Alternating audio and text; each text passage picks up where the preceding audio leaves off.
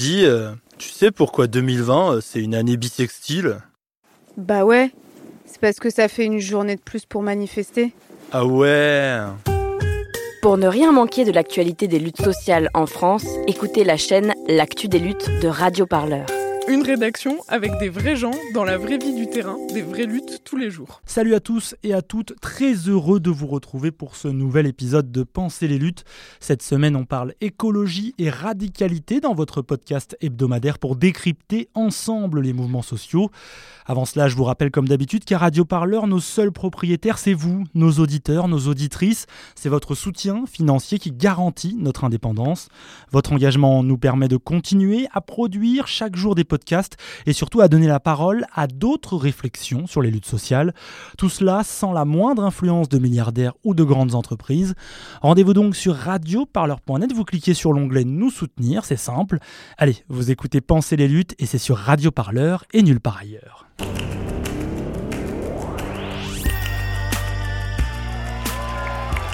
Enfin, quelque chose se passe Pensez les luttes. Pensez les luttes, Quelque chose, mais quoi? Votre podcast hebdomadaire sur Radio Parleur. Il faut arrêter de parler en notre nom. Parce qu'on est assez grand pour parler, on est assez grand pour prendre la parole. On en a ras-le-bol d'entendre des phrases de merde. Une émission pour penser ensemble les mouvements sociaux. Peu importe ta couleur, peu importe ton appartenance sexuelle, peu importe qui tu es, peu importe ce que tu manges, ce combat t'appartient.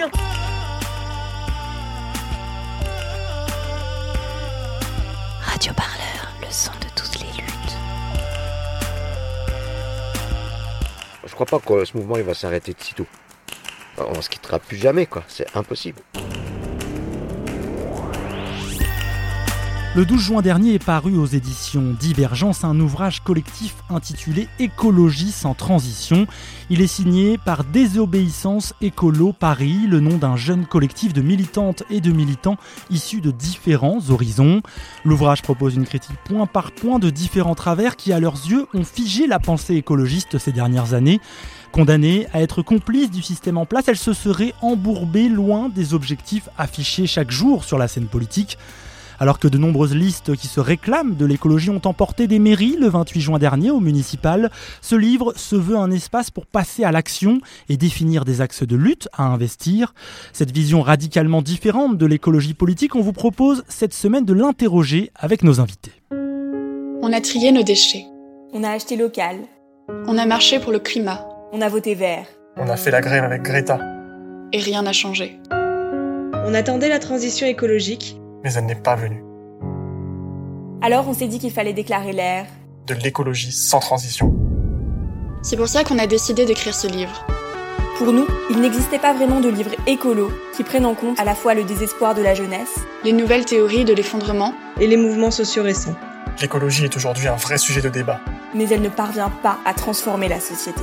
Nous voulons donc en finir avec les vieilles chansons de l'écologie. Unir ces différentes tendances actuelles et la renouveler grâce aux apports du féminisme et de l'anticolonialisme. Et définir des stratégies pour enfin arrêter ceux qui détruisent la planète. Allez, prenez le programme. Un extrait de la vidéo qui accompagnait la campagne de prévente du livre Écologie sans transition.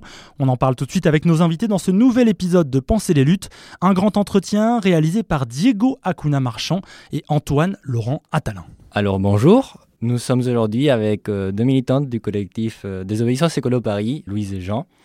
Merci d'être venus au studio de Radio Parleur. Comment est-ce que vous présenteriez d'abord votre collectif, très brièvement? C'est un collectif euh, de jeunes militants et militantes qui peuvent être euh, des étudiants mais aussi des jeunes travailleurs qui se sont rencontrés l'année dernière euh, dans le mouvement climat et qui se posent des questions quant au devenir de, du militantisme écologique et qui notamment réfléchissent à comment ça s'allie pour eux dans d'autres luttes euh, sociales pour euh, élargir la lutte écologique. Vous venez de faire publier le 12 juin un ouvrage euh, intitulé Écologie sans transition.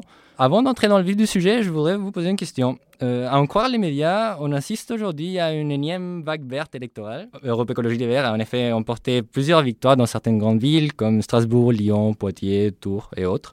Comment est-ce que vous analyseriez ces, résultats dans les urnes Avant la, vague verte, ce qu'on peut analyser, c'est surtout la vague euh, abstentionniste. 60% d'abstention Il y en a eu plus au second tour qu'au premier tour. Je ne sais pas si ça a déjà eu lieu dans l'histoire. Nous, c'est plutôt ces chiffres-là qui nous font réfléchir, qui nous font penser, qui encore, enfin toujours depuis une vingtaine d'années, en fait, euh, fragilisent, comment dire, la, politique institutionnelle pour mettre en avant une politique qui se fait plus dans, l'auto-organisation. On voit depuis, euh, depuis plusieurs années des collectifs euh, qui se créent, euh, des collectifs antiracistes, des collectifs écologistes qui se créent et qui refusent de faire de la politique institutionnelle, qui prennent une autre, une autre voie, qui est celle de, l'autonomie, de l'autonomie par rapport aux partis politiques, de l'autonomie par rapport à l'État, qui ne veulent plus voir une sorte de transformation réformiste de l'État, mais qui préfèrent faire les choses par eux-mêmes. Pour nous, cette, cette vague d'abstention-là, elle, elle, révèle plus ça qu'une qu'une sorte de vague verte qui touche finalement assez seulement les, les, grandes villes.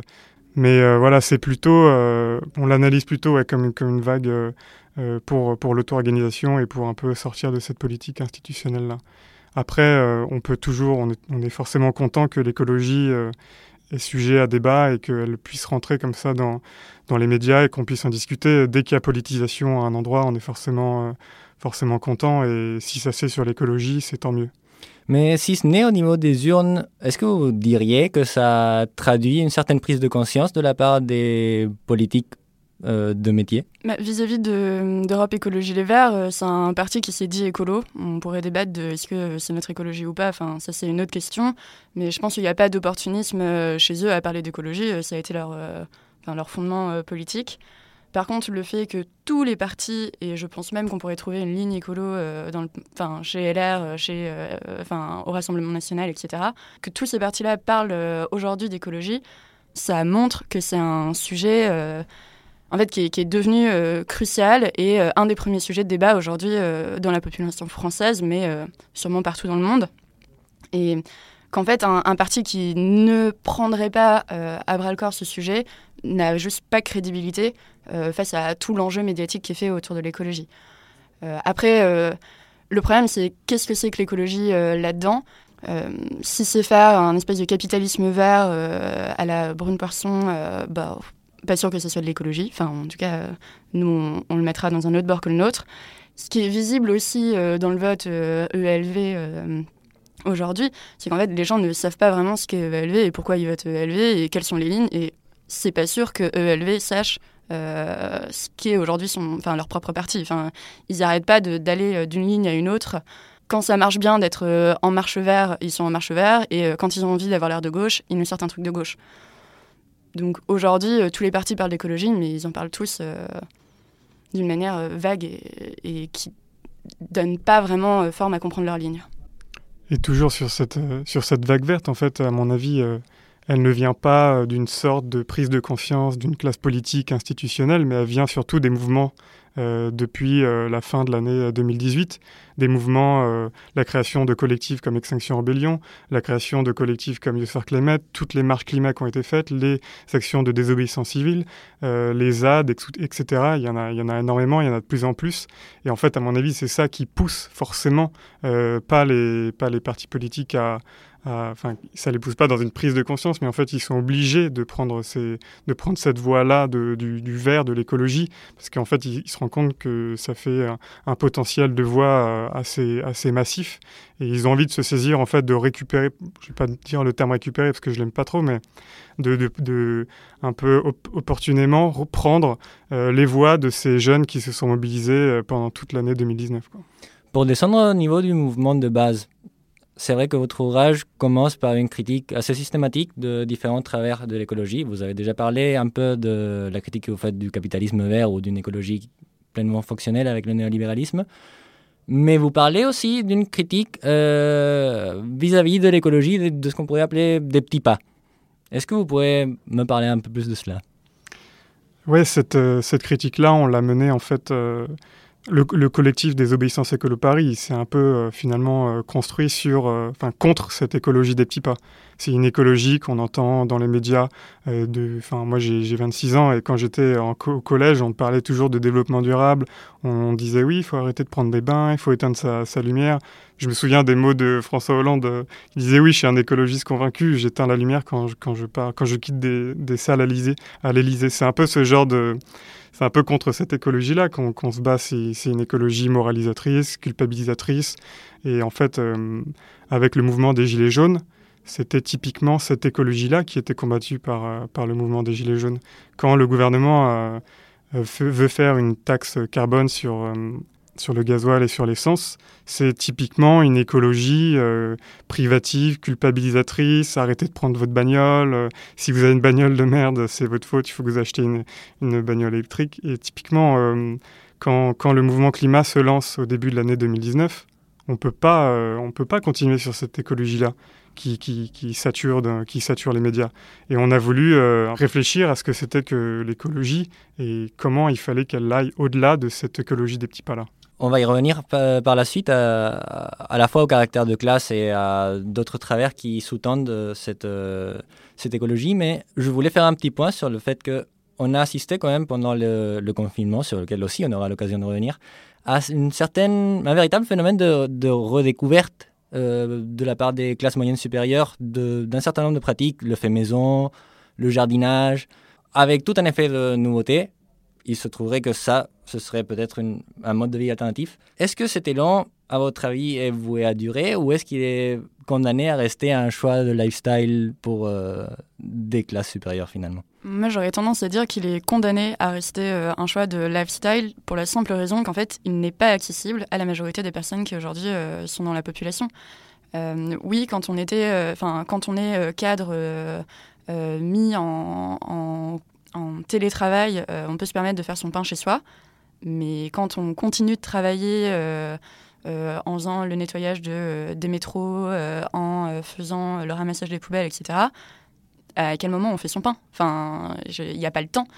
Et en plus, ce que ça représente, ces espèces de, de do-it-yourself ou je ne sais quoi, c'est quand même en fait beaucoup de femmes euh, qui, euh, pour euh, être dans une logique de la femme moderne, qui travaille, qui garde ses enfants, qui fait des choses par elle-même, qui est bio, qui fait tous ses produits, je ne sais quoi, se met énormément de charges. Ce que ça représente dans l'autre pendant de la population masculine, je ne suis pas sûre que ça soit la même chose. Donc, je pense que c'est chouette, que si on y avait tous accès, en fait, on y prendrait quand même un certain plaisir de pouvoir faire plus de choses par soi-même.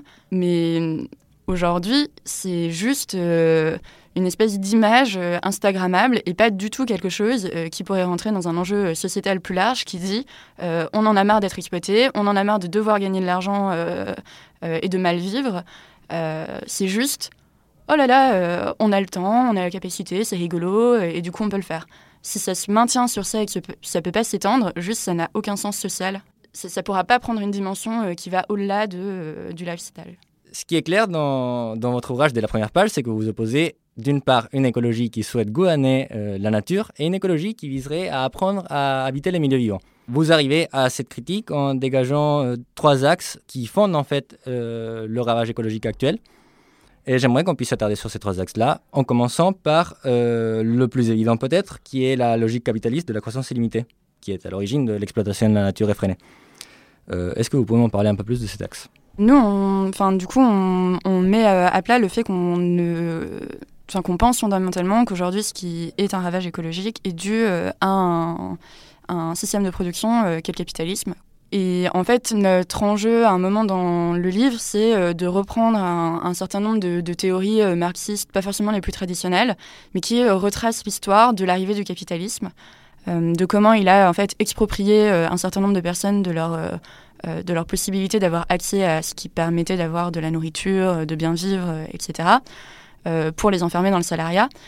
Et, euh, dans l'autre pan, euh, de construire en fait comment, enfin d'essayer de, comprendre comment fonctionne le capitalisme pour se reproduire et comment ce fonctionnement-là demande à puiser de plus en, enfin toujours plus dans ce qui est vu comme une ressource naturelle et de rejeter toujours plus de pollution de produits chimiques, etc.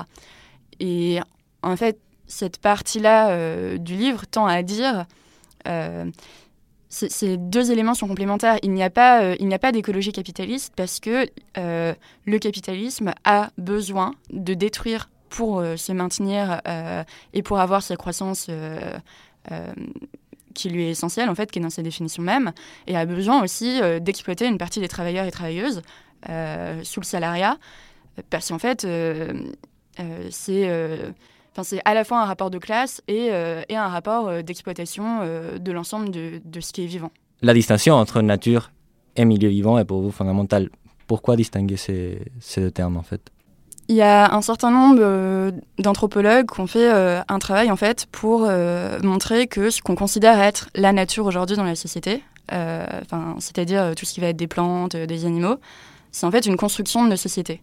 Euh, on a décidé à un moment, enfin on n'a pas décidé consciemment, hein, mais euh, il y a eu une rupture à un moment dans nos conceptions de ce qui nous entoure qui euh, ont fait qu'il y avait les sociétés humaines, la culture, et de l'autre côté, ce qui est de l'ordre du naturel.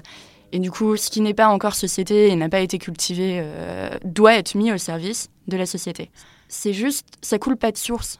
cette opposition. Et on peut voir aujourd'hui des sociétés ou étudier des sociétés qui en fait euh, ont été décimées par la colonisation majoritairement, euh, enfin ou en tout cas en partie, qui elles n'ont pas fait cette opposition, qui n'ont pas euh, considéré qu'elles étaient à part du système monde, qui se sont considérées comme y appartenant. Et en prenant ce point de vue-là, ce que ça veut dire, c'est que cette vision capitaliste de la nature, où elle doit nous servir, elle doit être appropriée et même expropriée, on peut aussi euh, la déconstruire et du coup ne pas être euh, enfermé dans les conceptions euh, capitalistes de, nos, de nos modes de vie. On peut construire autre chose. Et donc pour nous, cette espèce de différence qu'on veut faire entre nature et milieu vivant, c'est justement pour essayer de sortir euh, de ces questions euh, du capitalisme face, euh, face à ce qui l'entoure et de ne pas dire on va comptabiliser, on va se demander comment ça se reproduit, on va essayer de faire en sorte que ça soit le plus productif possible. Nous, ce qu'on veut se demander, c'est comment on vit bien et comment on vit bien les uns avec les autres et dans les uns avec les autres, je mets tout, ce qui, tout ce qui nous entoure en fait. Donc c'est plutôt la question de et maintenant, qu'est-ce qui me semble logique, qu'est-ce qui me semble bon, qu'est-ce qui va faire en sorte qu'un maximum de personnes puissent euh, jouir de ce qui s'offre à elles euh, sans être dans un rapport de destruction. Et, donc cet enjeu de ne pas parler de nature, c'est vraiment euh, sortir des conceptions qui nous sont imposées. Il y a aussi quelque chose qu'on a essayé de faire en nous débarrassant un peu du concept de nature, c'était pour une plus grande inclusivité. Le, le, concept de nature, de protection de la nature, de défense de la nature, c'est un concept qui est mobilisé énormément par le mouvement environnemental, environnementaliste, je ne sais même plus ce qu'on dit. Et il nous semblait qu'il était euh, insuffisant. Parce que le mouvement environnementaliste était, ne, vous ne souhaitez que euh, voilà, défendre des, parcs naturels, des réserves soi-disant sauvages, etc. Et il était très peu inclusif en fait. Nous, on pense que euh, l'écologie, elle ne doit pas seulement être une discipline scientifique qui a pour objectif de protéger la nature on, essaye de, d'amener des, concepts comme les milieux vivants, parce que les milieux vivants, c'est pas seulement euh, la nature, c'est aussi les êtres humains qui habitent, qui occupent cette, euh, ce, milieu-là. Et en fait, quand on, quand on, veut, quand on, veut euh, être inclusif, quand on veut discuter avec, avec toutes, les, toutes les luttes, avec tous les militants, on ne doit pas être dans un, dans un objectif de protection à tout prix de la nature, un peu dépassé, mais en fait, enfin, nous, on pense que l'écologie, c'est pas seulement protéger la nature, c'est euh, aussi euh, pouvoir vivre dans son milieu. Et du coup, ça inclut aussi les personnes qui habitent euh, dans, un ensemble de bâtiments, dans des cités, comme on appelle ça, qui, qui, qui, habitent dans des endroits de béton complètement insupportables. Et en fait, c'est du coup, on, pense que l'écologie, elle doit aller au-delà de la protection, voilà, simplement de son, de son environnement euh, soi-disant naturel avec des arbres et, quelques plantes, mais que ça doit être aussi recréer des liens avec son territoire qui ne sont pas seulement physiques, mais qui sont aussi euh, d'émotions, de, sentiments, d'avec les, les euh, enfin, faire des liens avec les individus, de solidarité. Et, voilà, on, essaye un peu de, de débarrasser, à notre échelle, on essaie de débarrasser le mouvement écologiste de ce concept-là, de ce concept concept-là de nature qui nous semble insuffisant pour aller vers une conception qui est plus sur l'habité, sur le milieu et qui, qui s'ancre enfin euh, quelque part euh, sur un territoire où on peut voilà, recréer des, des liens avec, avec les personnes qui nous entourent.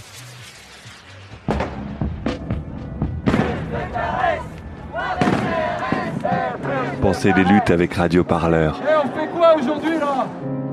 On joue au chat et à la souris avec la police ou on s'organise?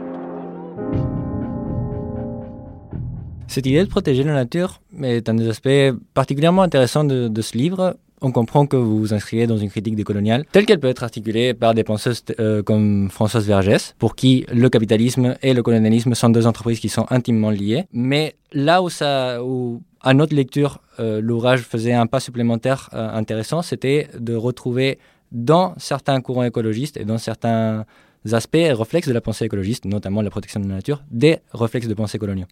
Est-ce que vous pouvez me parler un peu plus de cela? Déjà sur euh, nous notre chapitre sur euh, sur euh, le colonialisme, le racisme, il est il est plus plus global que que le colonialisme. Il fait aussi sur le racisme, sur le, fascisme. on a seulement quelques pages sur sur ça et on veut évidemment citer le livre de Malcolm Ferdinand euh, qui est sorti pour une écologie, une écologie euh, décoloniale, qui est sorti, euh, je pense, quelques, un an ou moins d'un an avant, le nôtre. Et on a énormément, enfin, pas puisé, mais on s'en est énormément inspiré et il a effectivement eu un, impact sur notre écriture. Par ailleurs, c'est une réflexion qu'on menait aussi euh, au, sein, au sein du collectif. On a fait paraître un article sur Reporter, on a fait des interviews avec euh, des, personnes d'anciens pays colonisés.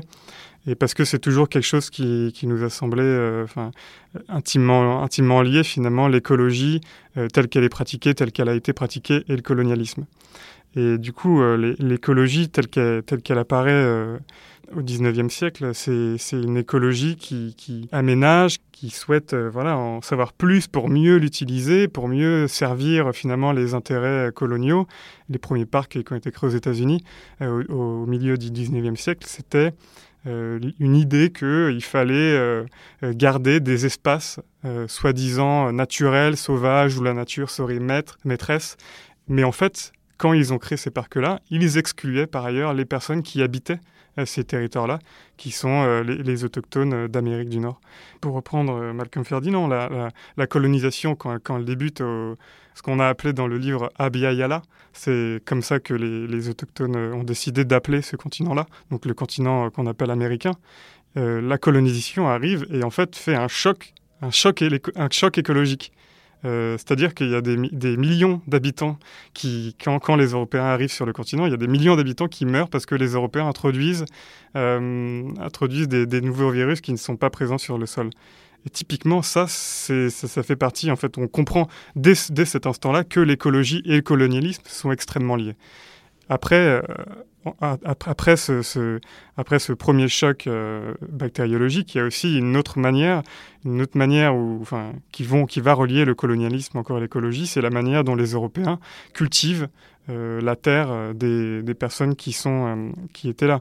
Si les, personnes qui étaient premières là, ce qu'on appelle les Amérindiens, cultivaient de manière, voilà, on va dire euh, durable, euh, si ce terme est problématique par ailleurs. Et là, les Européens arrivent et mettent en place euh, des plantations à, longue, perte de vue, pardon, et détruisent en fait le, détruisent le sol, détruisent les corps des personnes qui travaillent, qui sont mises en esclavage pour travailler. Et dès le début, voilà, l'écologie et, et le colonialisme sont liés. Et en fait, ce qu'on s'est rendu compte, c'est que aujourd'hui encore, l'écologie véhicule euh, une, toujours une pensée coloniale. Euh, que ce soit euh, lorsque la WWF fait encore des parcs, des parcs naturels en, en, Afrique centrale en excluant les individus qui habitent sur la Terre. on, peut, on peut citer l'étude de Survival International qui a vu que que en fait euh, les éco-gardes de ces, de ces parcs-là, qui sont payés par la, VVF, en fait maltraitent, martyrisent, voire assassinent euh, les personnes qui habitent et qui continuent d'utiliser, de, enfin qui continuent de, vivre dans ces milieux-là avec effectivement des, pratiques anciennes de chasse, ce qui est interdit sur, euh, dans ces parcs-là, mais on voit bien l'aberration que c'est quoi. Il y a déjà se dire qu'une écologie qui voudrait commencer à se décoloniser, c'est une écologie qui s'intéresse aux, usages qui sont à un endroit et que ça n'a pas sens de dire voilà tels usages on devrait avoir sur tel endroit si en fait il y a déjà des gens qui y vivent et ils font des choses qui ont du sens pour elles, euh, qui leur permettent de vivre. Euh. et dans ce sens-là, ça se pose euh, à travers l'histoire, dans le fait, enfin, dans, dans, le fait de la colonisation, mais ça se pose encore aujourd'hui quand on dit à des gens qui vivent dans la saleté que franchement il faudrait assainir tout, enfin, leur terrain, mettre plus de plantes, etc. Alors que ces gens ont des pratiques dans ces lieux qui ont du sens pour eux-mêmes et, que si on leur donne les moyens de planter, ils le font sûrement d'une autre manière que, euh, que ne le feront euh, le maire de je ne sais quel arrondissement, etc. Enfin, l'écologie, elle doit donner aux gens euh, la, possibilité de faire le choix par elles-mêmes, selon ce dont elles ont besoin à un endroit. Après, ce que dit Malcolm Ferdinand, qui je pense est extrêmement puissant, c'est qu'il y, a une, figure du bateau qui a toujours été puissant, qui a toujours été présente dans l'écologie. Auparavant, c'était euh, l'arche de Noé, où en fait on va tous embarquer dans le grand bateau euh, de l'écologie et, euh, se sauver et avoir plein de plantes, etc. Et lui, ce qu'il dit, c'est que d'un point de vue enfin, de, personnes qui ont subi la colonisation, ce bateau, c'est un bateau négrier. Et dans le bateau négrier, tout le monde n'est pas accepté de la même manière. Il y en a qui travaillent et qui sont jetés à l'eau quand il faut. Il y en a qui seront rejetés immédiatement parce que euh, c'est pas des personnes qui, ont, qui auront euh, une, valeur sur ce bateau, enfin une valeur marchande, hein, on entend bien. Et ça, ça fait sens dans l'écologie aujourd'hui telle qu'elle est portée.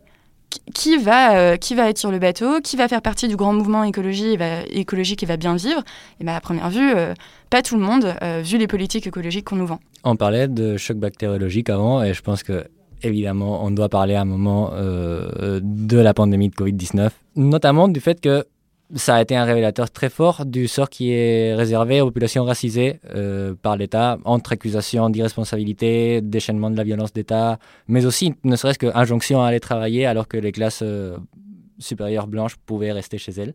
Est-ce que vous diriez que face à cette évidence, il y a une partie du mouvement écologiste qui a raté un point de jonction Déjà, il faudrait revenir sur, euh, sur ce qu'a été le confinement d'un point de vue social et écologique.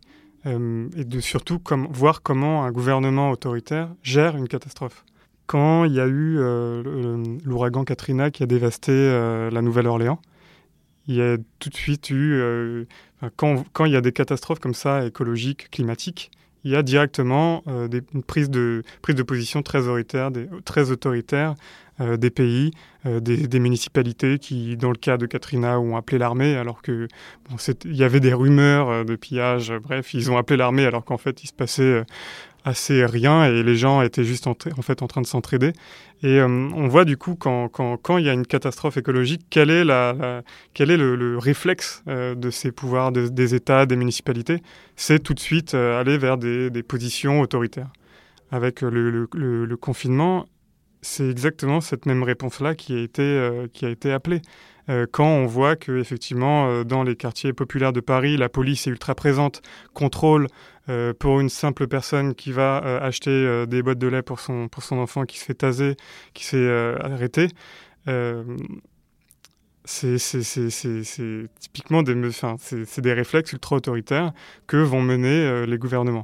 Donc quand on voit ça, en fait, on se dit mais qu'est-ce qui va se passer quand, euh, le, quand il y aura des, plus ça va aller, plus les catastrophes climatiques et écologiques vont être violentes, vont être, euh, vont, être euh, régulières. Et en fait, on, se dit, mais ça va être, ça va être infernal, quoi. Ça va être assez, ça va être assez flippant, en fait. Et je pense que aussi les écologistes, du coup, ont peut-être loupé le coche en, en finalement ne, communiquant pas euh, sur l'autoritarisme qui a été déployé dans ces quartiers-là.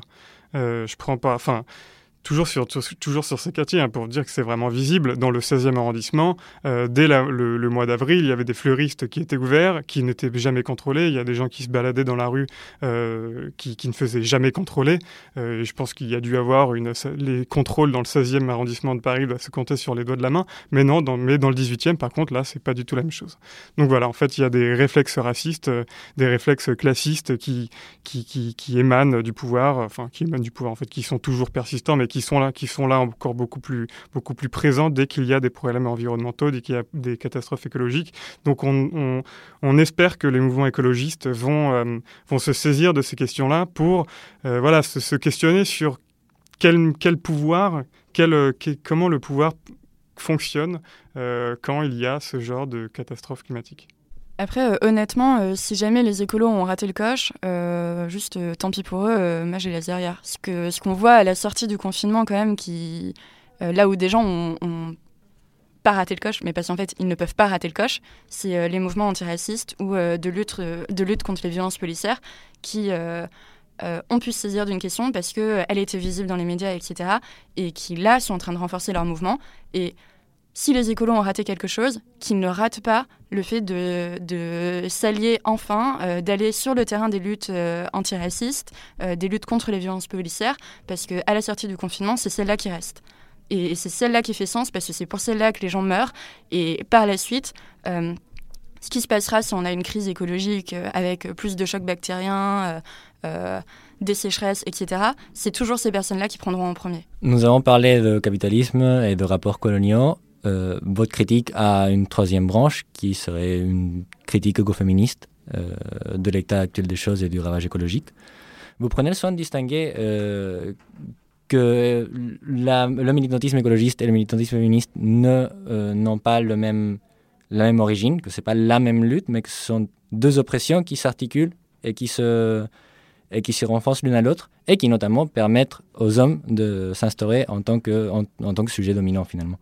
Quels sont les apports mutuels en fait que dans votre militantisme, le féminisme et euh, le militantisme écologiste euh, ont apporté l'un à l'autre? Il y a quelque chose dans, l'écoféminisme euh, qu'on retrouve dans, le féminisme décolonial dont tu as déjà parlé par exemple avec Françoise Vergès, qui dit ce sont des intersections en fait. Et ce que dit l'écoféminisme, c'est on va pas en abolir un et potentiellement garder l'autre à côté. Si ça se nourrit et que les uns et les autres euh, se, donnent du pouvoir, c'est là c'est une lutte qui est, commune. Il va falloir abolir chacun des systèmes euh, d'oppression, de domination, si on veut pouvoir gagner euh, et avoir une société qui est juste et émancipatrice. Et je pense que c'est ça qui est très fort dans, l'écoféminisme. Après, ce qu'apporte aussi l'écoféminisme, je pense, par rapport à d'autres féminismes qui ont et, je, je, renie en, en rien ce qui a pu se faire euh, auparavant, parce que je pense que dans, chaque forme de féminisme qui nous a précédé, il y a, des choses qui sont essentielles aujourd'hui. Mais il y a eu une espèce d'énorme. Euh, il y a eu un, gros mouvement dans les années 70 quand même à dire. Euh, si on doit exister dans la sphère politique et la sphère déterminée comme masculine, il faut qu'on prenne les outils, qu'on prenne ce qui fait que les hommes réussissent à nous dominer, qu'on parle fort, qu'on tape sur, la table, qu'on s'impose, qu'on prenne leur poste aussi, qu'on prenne les postes de cadre, qu'on demande des salaires similaires, etc. Dans l'écoféminisme, il y a quelque chose de beaucoup plus subtil et que je pense qu'on retrouve aussi euh, dans, le féminisme décolonial, qui est de dire non, on ne va pas prendre les outils de l'oppresseur. En fait, ce qu'on voit dans, nos valeurs euh, euh, associées de manière arbitraire, mais, toujours est-il associées au féminin, qui sont subies, mais qui vont être une espèce de douceur, de, de soin à autrui, d'attention aux autres, etc. Euh, de, capacité à, s'effacer quand il le faut, euh, je ne sais quoi, c'est pas forcément ce qu'il y a de c'est pas quelque chose qui est mauvais en soi. Au contraire, si on veut une société qui est émancipatrice, on veut une société où on s'écoute, où on s'apporte du, bien-être, euh, où on fait attention à, tout le monde et à la survie. Et l'écoféminisme a un peu apporté ça, de dire on, va arrêter de se battre pour prendre ce qui permet la domination. Nous, ce qu'on va faire, c'est diffuser majoritairement ce qu'on pense être les valeurs qui font société d'une bonne manière. Qu'est-ce que ça vous inspire le fait que ce soit des figures de femmes? Des figures de femmes soit euh, empowerées, soit euh, en tant que victimes ou en tant que portant le poids de l'écologie, mais que ce soit précisément des figures de femmes qui aujourd'hui sont euh, aux avant de la lutte écologiste. Mais je pense que c'est justement un point de cet article-là sur l'écoféminisme, de dire ça, ça n'est pas un loisir pour les femmes dans les pays des Suds de militer et de lutter. En fait, c'était une question de soins, c'était une question de voir les enfants mourir, euh, voir les maris euh, ruinés par le travail, ruinés par la guerre. Donc en fait, c'est une question de aujourd'hui ce qui fait pour, une femme dans, un de ces pays, et il y a différents exemples qu'on donne, c'est des questions de, survie parce que si elles ne luttent pas, leurs enfants vont mourir, elles vont faire des fausses couches, leurs maris vont mourir, etc. Et donc, il est logique que majoritairement, les mouvements écologiques, ou en tout cas de justice environnementale, comme on les a appelés aux États-Unis, aient été constitués de femmes, et par ailleurs ont été constitués majoritairement de femmes racisées, parce que c'était les premières à être victimes. Aujourd'hui, je pense qu'il y a, il y a peut-être encore cette question qui peut jouer. Euh, je pense encore aujourd'hui que euh, euh, s'il y a un collectif, par exemple, euh, en, quartier populaire qui s'est monté, qui s'appelle euh, Front de mer, qui est un collectif euh, écolo des quartiers populaires et qui est majoritairement constitué du coup de maires, c'est bien parce que ça les touche plus directement, parce qu'elles sont plus régulièrement en contact de leurs enfants. Et ça a du sens. Après, je pense qu'il y a aussi tout un espèce de euh, de jeu de la construction du genre qui fait que la question écologique a longtemps été vue comme une question de chouineurs, de personnes euh, qui sont trop douces, euh, qui s'intéressent pas aux questions sérieuses, qui sont le salariat, etc. Et du coup, c'était une question de femmes et pas un domaine masculin. Il y a à première vue, enfin, je pense que dans les générations qui viennent, enfin, dans les plus jeunes, il y a une égalité un peu plus importante qui, se fait là-dessus, où il y a des hommes qui se saisissent aussi à nouveau de ces sujets-là. Euh, mais du coup, ça a maintenu les femmes euh, à l'avant euh, de ces luttes. Et je pense que ce qui fait aussi l'opposé de ça, c'est que dans les collectifs spontanés de lutte pour la justice environnementale, il y a peut-être majoritairement des femmes. Mais par contre, quand on va à Greenpeace ou dans des grosses orgas, qui est directeur général de Greenpeace Je ne suis pas sûre qu'il y ait tant de femmes que ça en tout cas, je ne connais pas les directeurs généraux de Greenpeace, donc euh, je ne saurais pas. Mais là, une fois qu'il y a euh, des questions de pouvoir qui se font sur l'écologie, euh, les hommes arrivent.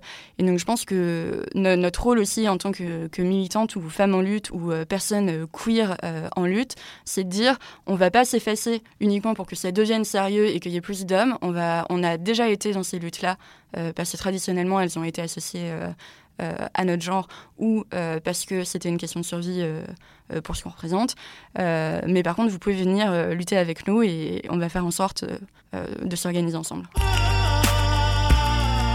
Pensez les luttes, votre podcast hebdomadaire sur Radio Parleur. Pour penser ensemble les mouvements sociaux. Votre posture souhaite casser avec, avec ce monde qui souhaite gouverner la nature sans transition sans transition, mais pas sans stratégie. C'est ça aussi qui est agréable à la lecture, c'est que vous n'êtes pas le seul ouvrage euh, ces derniers temps qui prend euh, à bras le corps la question de la stratégie, mais vous la prenez véritablement. Donc je voulais qu'on parle un peu de stratégie. Le premier point qui me semble intéressant, c'est que vous refusez assez catégoriquement de proposer des solutions. Pourquoi pensez-vous que toute une partie du mouvement écologique, euh, à un certain moment de l'histoire, s'est engouffrée dans cette recherche de solutions? Bah, Enfin, on peut pas, on peut pas, penser et dire euh, ce qu'ils ce pensaient à l'époque, mais c'est encore aujourd'hui, enfin, avec euh, cette soi-disant vague verte, les mouvements euh, enfin, Europe Écologie Les Verts, un programme pense avoir des solutions, un programme tout, tout prêt, il ne manquerait plus qu'à l'appliquer. En fait, ça n'a jamais fonctionné ça ne fonctionnera sûrement jamais. Et en fait, on veut juste, euh, on veut juste arrêter que ce soit d'autres personnes euh, euh, qui soient plus dans la hiérarchie sociale que nous, qui soient au pouvoir, qui nous dictent en fait leurs solutions toutes prémâchées, écrites dans des bureaux, dans les beaux quartiers de Paris, déjà réfléchies quand elles étaient dans, les, dans les grandes écoles d'administration. En fait, on, a, on en a juste marre de toutes ces solutions-là. On n'en veut plus. On veut juste partir de nos expériences, partir de, de ce qu'on qu'on fait, de, de notre auto-organisation, de notre autonomie. On veut juste euh, qu'on arrête de réfléchir à notre place et de nous appliquer des programmes tout faits et tout, tout pré-mâchés. Quoi. Euh, quand, quand je pense que le, truc principal de, ce qu'on nous on met sur la table, en fait, c'est juste l'auto-organisation. Arrêtons de nous faire reposer, de faire reposer tout ce qu'on peut penser sur les épaules d'autres personnes. Juste agissons avec euh, nos, nos, collectifs, agissons avec nos voisins, nos amis, nos, nos, villes, et arrêtons de penser que ce sont des solutions toutes faites qui vont régler les choses.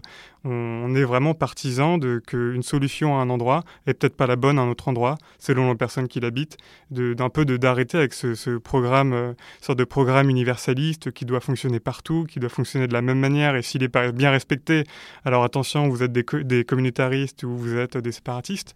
On est vraiment, euh, enfin vraiment, on, a, veut plus, on ne veut plus de ces solutions-là, quoi. Mais la question de l'agir est intéressante parce qu'en fait, d'autre part, comme on disait avant, vous avez fait la critique euh, du mouvement des petits pas. Et précisément, l'une des forces, au moins aux yeux de la population au large, était que ce mouvement-là rendait l'écologie accessible. Bah, je pense déjà qu'en fait, euh, on fait une critique du mouvement des, de, des éco-gestes euh, à faire chez soi, etc. Pas pour dire il ne faut pas les faire. si si on se sent bien quand on va plutôt au marché euh, euh, qu'acheter ailleurs et qu'on a les capacités, euh, enfin l'argent pour le faire. Bon bah tant mieux, j'ai envie de dire pour la personne qui peut le faire. Ok, c'est très bien si c'est une voie d'accès. Mais le but, c'était de le replacer dans quelle place, quelle importance ça a quand en fait on a une pensée systémique et qu'on se rend compte que ce qui cause un ravage écologique, c'est un système euh, d'oppression euh, où on a mis le mot euh, le capitalisme. Et bien en fait, ça, c'est rien. ces petits gestes-là, ils vont pas faire grand-chose. Et l'idée n'est pas de dire, du coup, ne les faites pas du tout. Si vous voulez commencer par là, que c'est important, et eh ben, très bien. De la même manière, il y a des manières d'agir militantes qui sont qui sont un, vaste champ. Il y a des gens qui veulent faire des pétitions, il y a des gens qui euh, font de la communication sur Instagram, il y a des gens qui font de la désobéissance civile, il y a des gens qui vont euh, péter une, banque. En fait, euh, à chacun et chacune de trouver son... Qu'est-ce qu'il ou elle peut faire, veut faire, est en capacité. Et nous, on ne va pas juger les manières. Mais par contre, on ne veut pas attendre. Et donc, qu'on passe par des étapes, euh, qu'on se dise jamais je pourrais faire ça, ça, ça ira toujours trop loin pour moi. Ok, c'est pas grave. Mais il va falloir qu'on trouve un moyen à un moment de se coordonner et euh, de créer un mouvement qui, est global, euh, enfin qui va plus loin que des initiatives individuelles, pour qu'on puisse se défendre les uns et les, autres et qu'on soit plus, plus séparés à juste faire des, des petits gestes dans nos appartements. Donc, comment arriver à nos objectifs? Vous distinguez quatre axes pour, pour y arriver. C'est construire l'autonomie, d'une part, ouvrir des fronts d'enquête, euh, tenir des fronts offensifs et euh, tisser des liens de coopération large. Je voulais euh, que vous me parliez un peu plus de comment ces axes déclinent dans votre pratique militante quotidienne. la question de la conquête de l'autonomie, elle se pose pour nous parce qu'en fait, enfin on est plutôt dans des situations aujourd'hui où euh, il n'y a pas grand monde qui dépend de nous. Euh, il n'y a, pas d'enfants euh, dans le collectif ou de personnes qui ont des enfants. On, a des responsabilités à différents plans, mais du coup, on a possibilité aujourd'hui de pas forcément être ancré dans le salariat classique parce qu'on n'a pas à nourrir des gens. Et en fait, ce dont on se rend compte aussi de là où on est, c'est que pour celles et ceux qui ont fait l'expérience de, la vie du salariat classique ou même des stages ou même de l'université, enfin n'importe quoi du, système tel qu'il nous l'est vendu, il y a peu d'espace en fait euh, de, liberté là-dedans et il y a peu d'espace d'épanouissement. Et la question de l'autonomie euh, ici, c'est de dire, ok, bah, en fait, on ne pourra pas militer pleinement euh, et, enfin, ou lutter pleinement en étant dépendant du, du, salariat. Donc, comment on fait pour conquérir euh, euh, la possibilité de vivre bien euh, sans être dépendant et rendre toujours à autrui. Et ça, ça demande, en effet, de...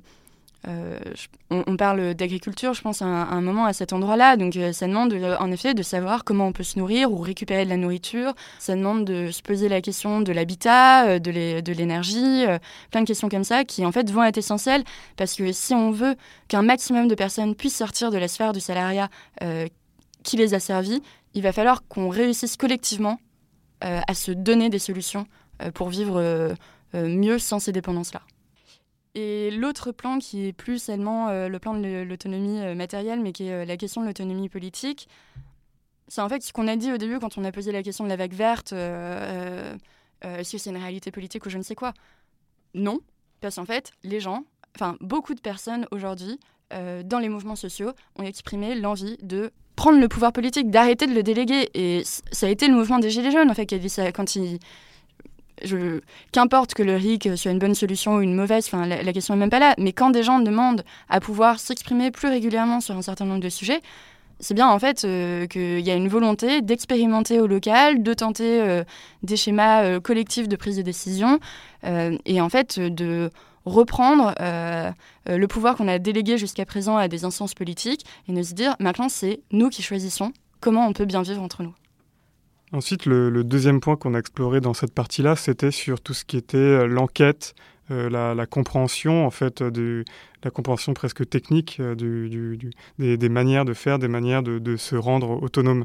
Et nous, avec notre collectif, depuis, euh, depuis 2019, on essaye en fait d'aller voir ailleurs, de discuter avec d'autres personnes qui ne sont pas issues des mêmes milieux que nous, qui ne militent pas pour les mêmes choses, ou alors qui militent pour les mêmes choses, mais qui, n'ont, qui, n'ont, qui ont peu de choses à voir avec nous. On a toujours mené comme ça des interviews, euh, des réflexions avec, avec ces autres personnes-là, parce qu'en fait, on est intimement convaincus que pour, euh, pour, euh, pour avoir une société dans laquelle on se sent bien, on doit aussi connaître les autres, connaître, connaître ce qu'ils font. Euh, on, a fait, on a mené par exemple une interview d'un membre de Ensemble pour le climat au Mali pour voir comment ça se passait, pour essayer aussi nous-mêmes de, de qu'est-ce que, que notre écologie en tant que Français, mais comment est traitée l'écologie au Mali, comment ils font, comment, comment ils s'organisent et tout ça. On essaye de, de s'enrichir de tous ces échanges qu'on a avec, avec ces personnes On a aussi été pendant la grève, euh, pendant la grève contre la réforme des retraites, on a été sur une raffinerie euh, en Seine-et-Marne où là encore, on a échangé avec les travailleurs qui étaient en grève sur les techniques. nous, on était, on avec plein de questions sur euh, comment vous faites pour raffiner, qu'est-ce qui se passe, d'où ça vient, comment ça se passe. On était, on était très, très, très envieux d'en fait d'en connaître plus pour, voilà, pour proposer après, pour une enfin, pour comment faire avec ces travailleurs-là pour une société sans pétrole, par exemple. Mais bref, il y a vraiment cette envie euh, un peu d'en connaître davantage sur les personnes qui nous entourent. Ah ben voilà, pour construire notre autonomie, en fait, en connaître euh, davantage avec les personnes, tisser des liens avec des personnes qui ne font pas partie de notre milieu social, pour essayer en fait de, finalement de mener voilà une autonomie quelque part à un moment donné. Peut-être, euh, voilà, c'est vraiment l'envie de, voilà, d'en savoir plus et de pas rester à, écrire nos textes dans notre coin et dire des trucs un peu hors sol. C'est vraiment d'avoir ces connaissances là Quoi. une fois qu'on a fait ça, qu'on essaye de conquérir notre autonomie et euh, qu'on essaye de s'informer sur plein de choses, euh, le problème c'est qu'en fait euh, le ravage il continue et, et les violences en général, qu'elles soient policières, sexistes ou autres, enfin racistes, etc., elles, elles, se maintiennent. Donc à un moment on ne peut pas se contenter non plus d'être d'être dans la réflexion, ça c'est bien mis, mais il faut aussi être sur le terrain. Et je suis pas sûre qu'on soit le collectif le plus visible euh, en action parce que je crois qu'on n'a pas forcément envie de le faire. Euh, mais euh, concrètement, comment ça se fait pour nous C'est qu'en fait, on va essayer d'être sur différents endroits de lutte. Et, pas forcément ceux qui vont être labellisés verts ou je ne sais quoi.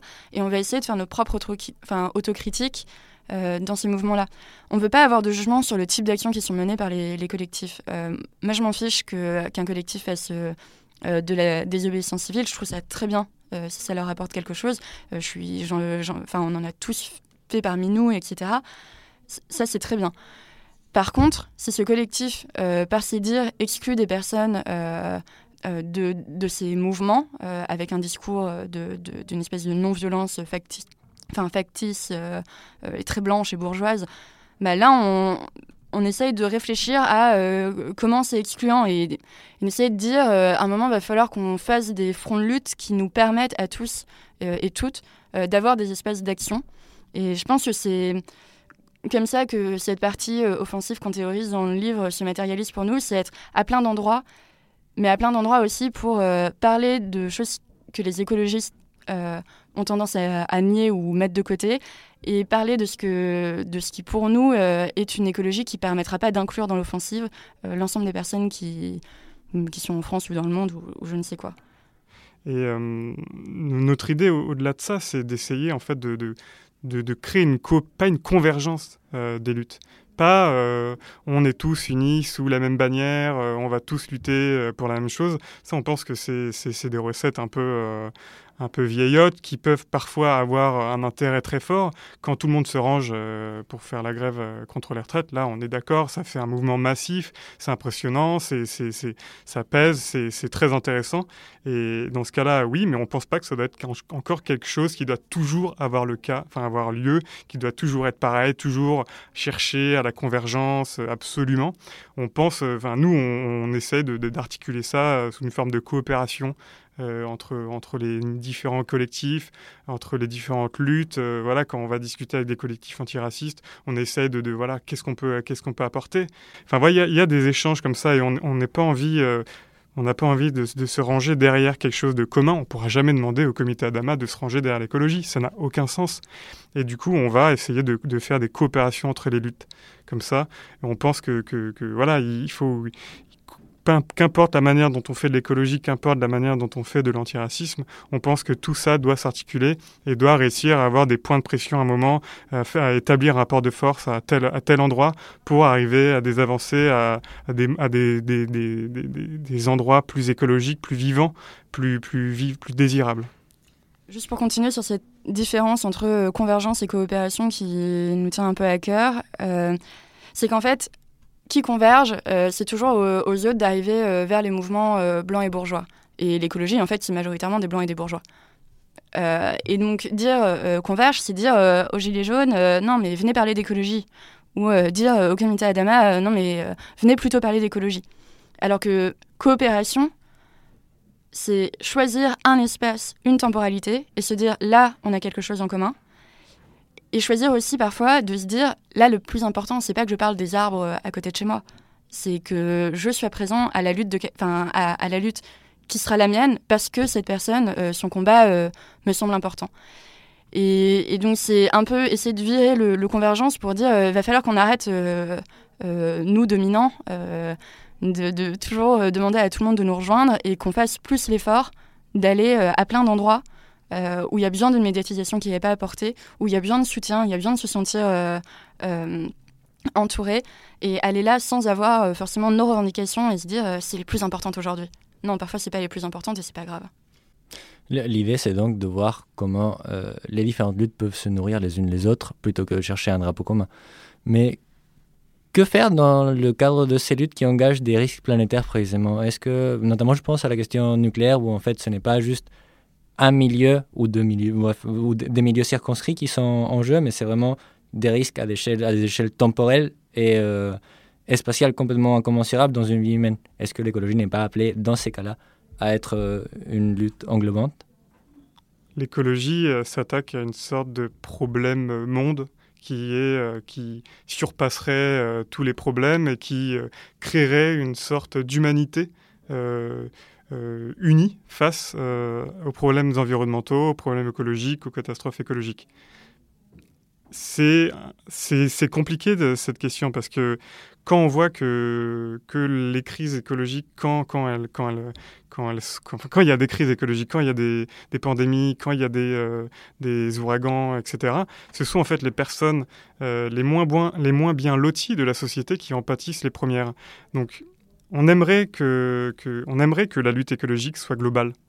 En fait, euh, ce serait évidemment euh, les, quand, on voit, euh, quand, on lit de la littérature sur l'effondrement de la biodiversité, sur l'effondrement de, telles, choses des, des réchauffements climatiques, on a l'impression que c'est un, un problème qui effectivement touche, touche tout le monde, et c'est le cas. Mais c'est compliqué d'aller chercher des personnes qui sont aujourd'hui directement impactées par le ravage euh, qui soit raciste, qui soit économique, et qui soit déjà climatique, parce qu'en tant qu'Européens, on est quand même assez peu touchés finalement euh, par, le, ravage écologique. Mais par ailleurs, je pense que euh, si les écologistes restent dans un discours qui est aujourd'hui inaudible pour les personnes qui souffrent du capitalisme, qui souffrent du racisme, bah, il n'y aura jamais de lutte commune contre le réchauffement climatique, il n'y aura jamais de lutte commune contre la perte de biodiversité, contre euh, tous ces, désastres-là. En fait, je pense qu'on commence à tisser des liens avec les différents, euh, mouvements et qu'un jour, euh, on espère que l'écologie sera centrale pour tout le monde. Mais, en fait, on pense que d'une certaine manière, elle l'est déjà centrale, parce que l'écologie, encore, une fois, c'est pas seulement euh, prendre soin des arbres et prendre soin euh, du ruisseau d'à côté, c'est prendre soin des, des, gens qui occupent des milieux. Et quand on veut un milieu euh, vivable, vivant, en fait, on le bétonne pas, on le détruit pas à coups de tractopelle, et on met plutôt des, des, potagers. On est, auto, on est autonome en nourriture, on est autonome politiquement, en fait. Donc, à mon avis, oui, nous, on peut toujours, en tant qu'écologiste, aller sur ces questions-là c'est dans leur, euh, dans leur origine, dans leur ADN, euh, ce côté autonomie euh, des milieux vivants, de, rendre le quotidien plus vivable pour sa santé, pour sa nourriture, etc. Je pense à un exemple évocateur qu'on a déjà cité, c'est pendant, pendant la période de grève en décembre, il y a eu des raffineries en grève. Et il y, a deux choix en, en, tant qu'écolo. On peut aller dans la, devant la... Enfin, il y a deux choix non, il y en a plus, hein. il y a ne pas y aller, on s'en fiche. Euh, il y a aller dans une raffinerie et, euh, et, être moralisateur en disant non mais c'est vraiment pas l'avenir, enfin vous vous rendez compte, c'est horrible. Et il y a la réalité qui est, si ces gens sont en grève, c'est parce que ça pose une réelle question euh, pour, pour leur avenir, qui mettent en risque leurs emplois et qu'en fait leurs emplois sont vraiment essentiels aujourd'hui mais qu'il y a aussi les personnes qui sauront comment arrêter une raffinerie et qui sauront comment inventer leur métier demain, gérer la raffinerie, etc. Et je pense que vis-à-vis de ça, euh, la réponse écolo n'est pas de dire euh, euh, il faut tout arrêter et tant pis pour les emplois. La réponse syndicaliste aussi, qui est parfois juste les emplois avant et on ne pense pas à l'avenir, ces deux réponses-là, elles n'ont pas de sens.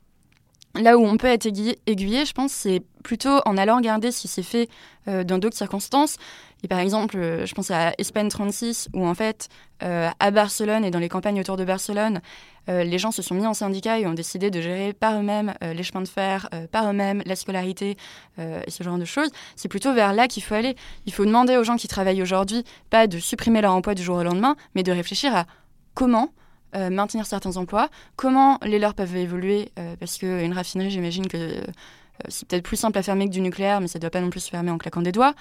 Et surtout, apporter des réflexions sur l'autonomie et allier les gens à l'autonomie matérielle pour dire vous n'allez pas être abandonné si un jour ça ferme, parce que nous, le type de société qu'on veut, c'est pas euh, tous les précaires, vous crevez sur le côté. C'est euh, les personnes précaires. Euh, dans, elles auront fait partie de la réflexion et du coup, elles auront des moyens de survie aussi hors du salariat, hors du travail et de l'oppression capitaliste. Pour finir sur une note un peu différente mais pas moins importante, le dernier chapitre de l'ouvrage, c'est un assemblage de textes de récits, plutôt fictionnels ou pas, sur le présent et des futurs possibles de la lutte. Est-ce qu'il faudrait voir une tentative de reconstruire de l'imaginaire alors que vous venez de vous défaire euh, de l'idée de nature et tout ce qu'elle peut avoir comme pouvoir d'entraînement aussi? Se défaire du concept de nature, je pense comme j'ai expliqué avant, c'était euh, se défaire des concepts euh, capitalistes coloniaux et du patriarcat, qui, qui en fait cadrent notre manière d'envisager ce qui nous entoure et la manière de vivre. Et en effet, il y a tout à fait la volonté opposée dans ce dernier chapitre de dire en fait, on fera pas monde si on n'arrive pas à envisager autre chose. Et vu qu'on n'a pas non plus, euh, de la même manière qu'on n'a pas envie de donner des solutions stratégiques euh, clés en main, parce qu'en fait, on les a pas, et ben on n'a pas non plus euh, un seul imaginaire à donner aux gens en mode regardez comme ça serait incroyable. On a voulu en, donner tout un, un florilège euh, où on n'a pas été capable de tout écrire nous-mêmes. Il y a des choses qu'on a écrites, il y a des textes qui nous ont inspirés ailleurs, il y a des passages de rap qui sont pas forcément euh, sur la question de l'imaginaire euh, post-révolution écologique, mais qui sont sur la question de vivre aujourd'hui, c'est l'atrocité que ça peut être aussi. Et tout ça, c'est pour essayer de dire aux gens, avec tout ce qui existe là, qu'est-ce que vous, vous avez envie de prendre, qu'est-ce que vous imaginez aussi, et, et arrêter de se dire euh, voilà les limites que me donne le, système économique aujourd'hui et je dois faire que dans ces limites. Se dire plutôt euh, ça serait quoi de vivre euh, bien et avec autrui et comment je peux l'envisager? Et si ça rate, c'est pas grave parce que la lutte elle sera aussi faite de, de ratés, de recommencements, de différences avec autrui.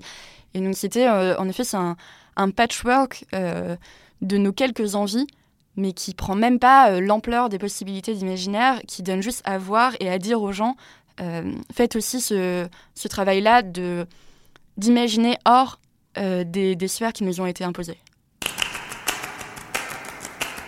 Et c'est déjà la fin de cette discussion avec les membres du collectif Désobéissance Écolo Paris. Merci à elle et eux d'avoir pris le temps de venir discuter avec nous pour cet épisode de votre podcast Penser les luttes. Un entretien réalisé par Diego Acuna Marchand et Antoine Laurent Attalin. Le livre Écologie sans transition est disponible en librairie. Il est publié aux éditions Divergence, n'hésitez pas. Et si cette émission vous a plu, n'hésitez pas aussi à en parler autour de vous. Vous pouvez même nous laisser un message pour une remarque, un avis, une critique via le répondeur de Radio Parleur je vous donne le numéro 07 49 07 77 09. N'hésitez pas, on est toujours très content d'avoir vos retours. N'oubliez pas aussi que Radio Parleur fonctionne grâce à vous, à votre soutien financier. Rendez-vous donc sur radioparleur.net pour vous engager à nos côtés pour un média libre et indépendant. Vous cliquez sur l'onglet Nous soutenir. Et rendez-vous jeudi prochain pour un nouvel épisode. Je vous souhaite une très bonne semaine à l'écoute du son de toutes les luttes. Salut waiting for the song, the beautiful things that we have done. I can feel the rough edge of your tongue. I'm on my knees, I'm on my L'hebdo-parleur, c'est la rédaction qui vous parle d'actualité. C'est un peu comme euh, l'édito en une du Figaro, ça exprime un peu la voix de la rédac mais en un peu mieux écrit quand même et un peu moins de droite aussi. Et en plus féminazi L'hebdo parleur a écouté tous les lundis sur la chaîne de podcast L'hebdo parleur.